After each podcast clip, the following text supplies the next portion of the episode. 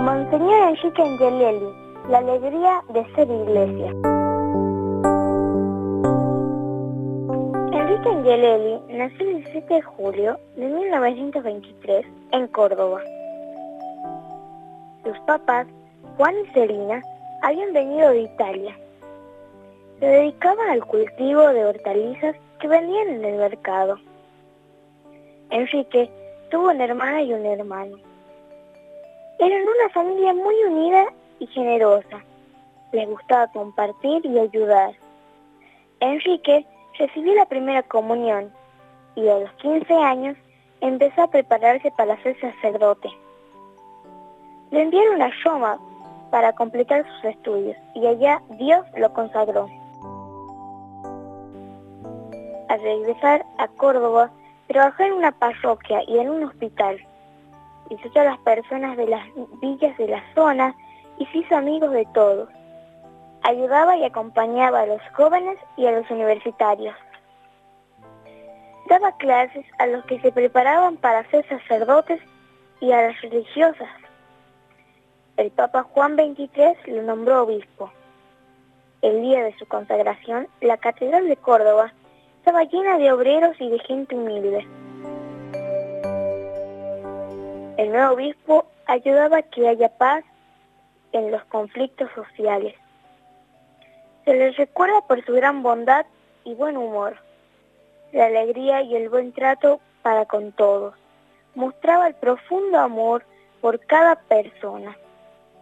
Participó de una reunión con todos los obispos del mundo, llamado Concilio Vaticano II, y allí comprendieron que la iglesia debía estar cerca de la gente, soñando en una iglesia pobre y servidora. El obispo Enrique encontró en este sueño la alegría de ser iglesia. Fue nombrado responsable de la pastoral de todos los obispos de la Argentina, de la pastoral popular. En 1968, el Papa Pablo VI le pidió a Angelelli que venga a La Rioja, y él quiso ser un riojano más. Desde el inicio, visitó a la policía, a los hospitales, a los centros vecinales y a las comunidades grandes y pequeñas, a los barrios y a los pueblos riojanos. Los domingos salía por radio, la misa y Angelelli enseñaba, saludaba y alentaba a la gente. Toda Argentina vivía problemas y algunos al escucharlo se enojaban y no les gustaba que le dijeran lo que estaban haciendo mal. Fue entonces que viajó Roma a visitar al Papa y estando allá le dijeron que no volviera a La Rioja porque había amenazas, amenazas que querían matarlo. Pero Angelelli volvió y siguió con su sueño de iglesia, pobre y servidora.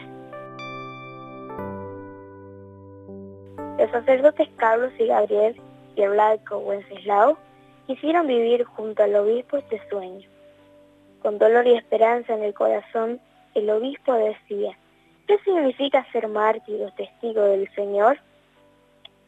Es testigo quien ha visto, ha tocado, ha oído, el que ha experimentado, el elegido y el enviado a decir a todos, el Señor ha resucitado.